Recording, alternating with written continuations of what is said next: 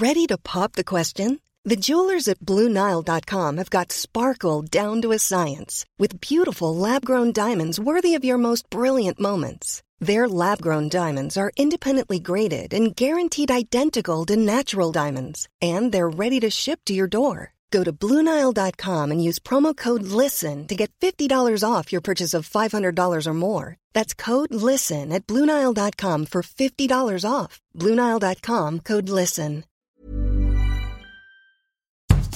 Bonjour et bienvenue dans Podcasting, le podcast quotidien d'actualité du Grand Sud-Ouest. Chaque jour, suivez-nous à la découverte de l'information régionale avec les journalistes des médias indépendants qui sont nos partenaires. Je m'appelle Jean Berthelot de Lagleté et l'épisode du jour vous est présenté par Marion Ruot de l'équipe Podcasting.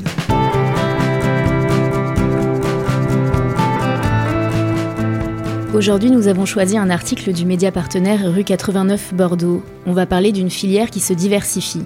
Ces viticulteurs qui ne misent plus tout sur le vin, c'est le titre de votre article. Bonjour Claire Mayer. Bonjour. Vous êtes journaliste indépendante, vous êtes correspondante pour Le Monde et vous travaillez notamment pour Rue 89 Bordeaux.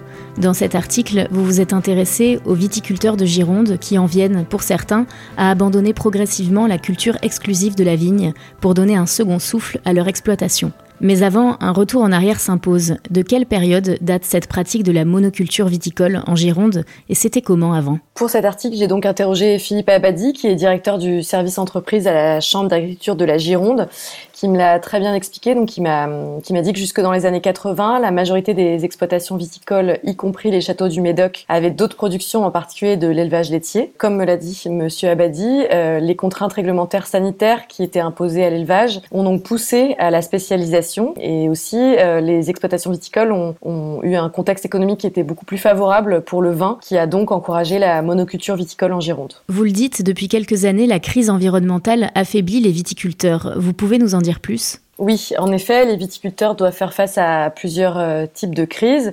Euh, donc euh, la crise environnementale, bien sûr, qui est liée à plusieurs maladies de la vigne, comme le mildiou, comme la grêle, comme la sécheresse, ou encore les coulures. La coulure, c'est une mauvaise fécondation de la fleur de la vigne qui entraîne donc la, chute de la fleur. Sans parler évidemment du réchauffement climatique, qui ne permet pas aux viticulteurs de savoir à l'avance quelles seront les difficultés météorologiques qu'ils vont rencontrer, qui met en péril souvent leur exploitation. Finalement, le contexte ne semble pas favorable et encourageant pour les viticulteurs de Gironde. Vous parlez d'une image du Bordelais dégradée, de vente de vin de Bordeaux en baisse. Quel est le problème? En fait, euh, l'image du vignoble bordelais a été dégradée. Euh, il y a eu plusieurs scandales qui ont éclaté autour de l'utilisation des pesticides qui ont été notamment dénoncés dans l'émission Cash Investigation en 2016 puis en 2018, puisque l'équipe de Cash Investigation a, est venue deux fois sur le, ter le territoire girondin. Euh, les journalistes de, de l'émission ont enquêté sur ces problématiques dans le vignoble.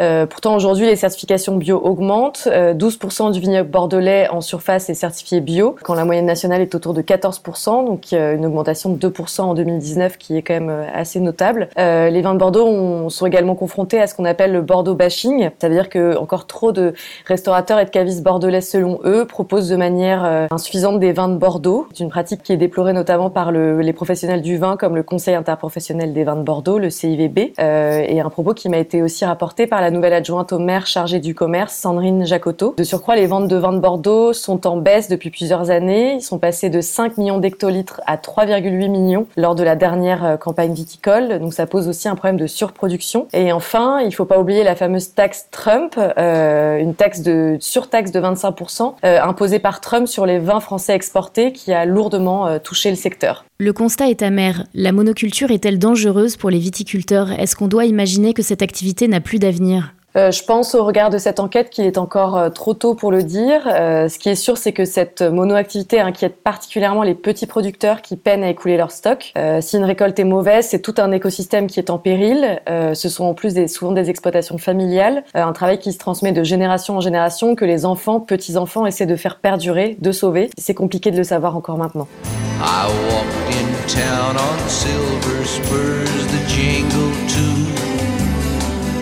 A song that I had only sang to just a few. She saw my silver spurs and said, Let's pass some time. And I will give to you summer wine. Oh, summer wine. Pour pallier ces problématiques, certains vignerons ont décidé de diversifier leur activité en se lançant dans d'autres productions. Lesquelles et dans quel but? Alors en fait, elles peuvent être euh, diverses. Ça peut être des fruits, des légumes, des céréales et même de la bière. Pour un viticulteur euh, que j'ai interrogé aussi, le but est avant tout d'avoir une autre source de revenus lorsque la production de vin n'est pas suffisante, voire totalement inexploitable. Alors vous évoquez notamment le, projet audacieux d'un couple de viticulteurs dans le Blayais qui s'est lancé dans le brassage de bière. Pourquoi et comment est née cette idée et quels sont les avantages? En effet, j'ai interrogé Florian Arnaud et sa femme euh, Franco qui sont en train de reprendre l'exploitation familiale. Mais face aux, problématiques que rencontrent les viticulteurs dont j'ai parlé précédemment, notamment économiques et environnementaux, ils ont réfléchi ensemble à un plan B pour, en cas de mauvaise récolte côté vigne, pouvoir subsister côté brasserie. Euh, l'avantage principal que m'a expliqué Florian, c'est que la bière réserve moins de mauvaises surprises euh, puisqu'elle est brassée dans un bâtiment qui jouxte l'exploitation, un bâtiment qui est fermé, donc qui n'est pas soumis aux aléas climatiques. C'est ça qui est intéressant aussi. Mais du coup, la bière euh, est-elle vouée à remplacer le vin dans cette exploitation et ces deux productions sont-elles compatibles? Non, ce sont vraiment deux exploitations distinctes qui vont être faites en parallèle l'une de l'autre euh, dans deux euh, bâtiments vraiment indépendants. pour l'instant, Florian s'est formé à la brasserie Azimut, qui est une brasserie locale bordelaise, et le couple souhaite continuer à développer côté vigne des vins plus naturels, donc il souhaite aller plus loin dans cette exploitation et poursuivre le, le développement de la brasserie. Alors, autre exemple avec le maraîchage et la culture du foin cette fois. Parlez-nous de de la diversification de Laurent et Marie-Isabelle Guibert, propriétaires d'un château à Saint-Loubès dans l'Entre-deux-Mers. Leur reprise de l'exploitation familiale n'est pas si vieille. En effet, ils ont décidé de lancer plusieurs expérimentations, des pommes de terre, du foin, du blé et même des poules pondeuses. Euh, Laurent Guibert m'a expliqué qu'il était tout à fait conscient euh, des risques de la monoculture bien avant de reprendre l'exploitation familiale. Euh, donc quand ils l'ont repris en 2011, si au départ ils ont suivi ce qui était déjà en place, puisque c'est m'ont expliqué que c'est toujours compliqué de tout recommencer depuis le début. Au début, on, on, continue un peu ce qui a été mis en place par le père, le grand-père, mais ils ont quand même commencé à s'interroger et à vouloir lancer de, de, nouvelles choses. Ils ont réfléchi, ils ont essayé de voir de quelle façon ils pouvaient, avec le matériel qu'ils avaient aussi, euh, euh, se faire, ce qu'ils pouvaient tenter d'expérimenter. Et puis, comme tous ceux que j'ai interrogés, ils se sont dit euh, qu'en venant acheter des produits, que ce soit de la farine, du foin, des œufs, on pourrait peut-être leur prendre du vin. Et c'était aussi une, une façon de faire connaître leur exploitation. Et alors, pourquoi la culture du foin? D'où vient cette initiative? Déjà, ils, ont essayé de, voir quelles étaient les, exploitations euh, autour de la leur. Euh, il y a plusieurs élevages de chevaux euh, près de leur exploitation. Ils se sont dit qu'il pourrait peut-être y avoir une demande. Et surtout, ils avaient donc le matériel nécessaire et ça leur permettait de ne pas investir de nouveau et de ne pas avoir de coûts supplémentaires pour tenter cette expérimentation. Parce que le but, c'est quand même de ne pas perdre, de ne pas investir trop pour quelque chose dont ils sont au final pas sûrs. L'eau et le vin, je veux l'eau et le vin la pierre et le raisin. Je veux l'eau dans tes mains et le vin quand il convient.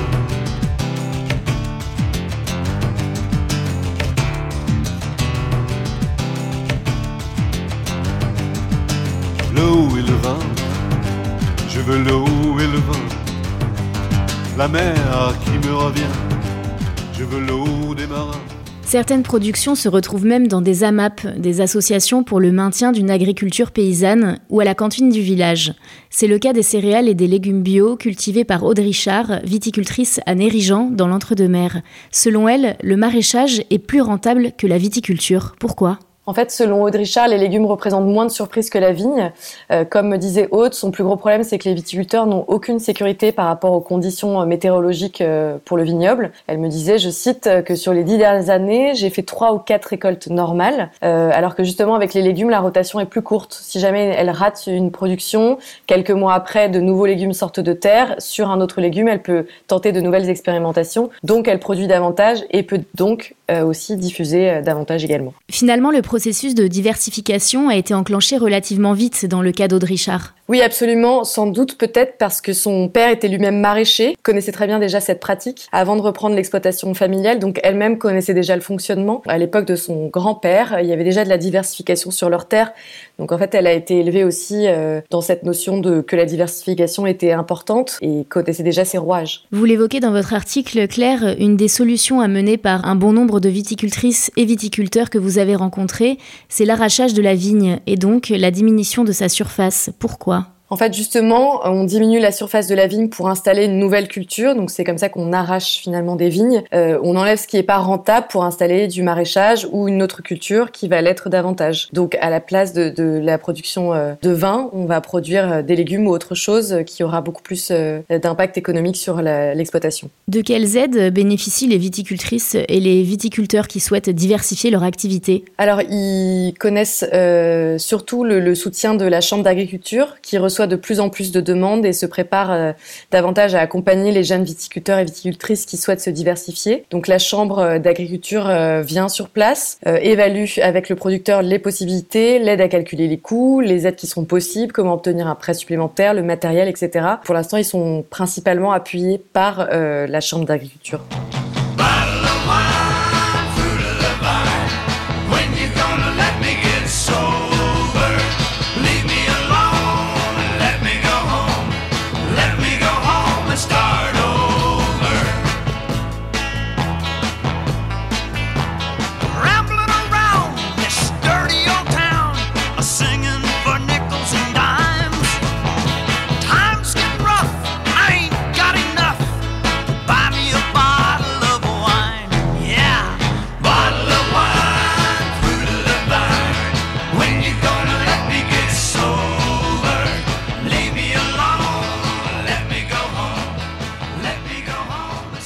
Est-ce que les viticultrices et viticulteurs qui amorcent cette diversification sont nombreux aujourd'hui ou au contraire, est-ce que cette pratique est encore rare?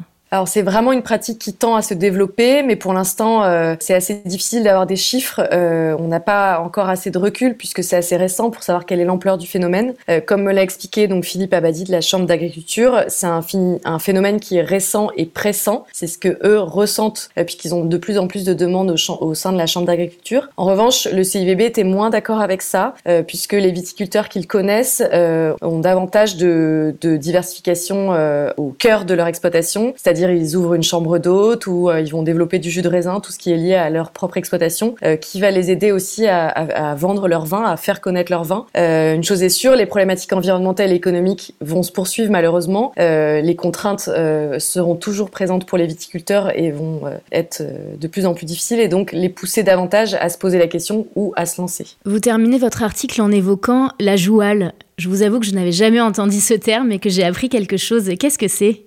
Effectivement, ça m'étonne pas puisque c'est un procédé euh, qui n'existe plus aujourd'hui.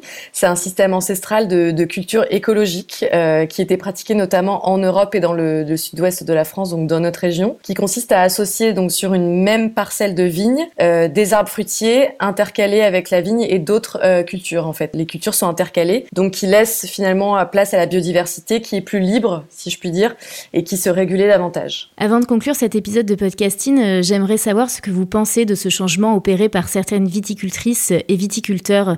Est-ce que selon vous, cette diversification d'activités est essentielle à leur survie ou au contraire, est-ce que la monoculture a encore de beaux jours devant elle en Gironde?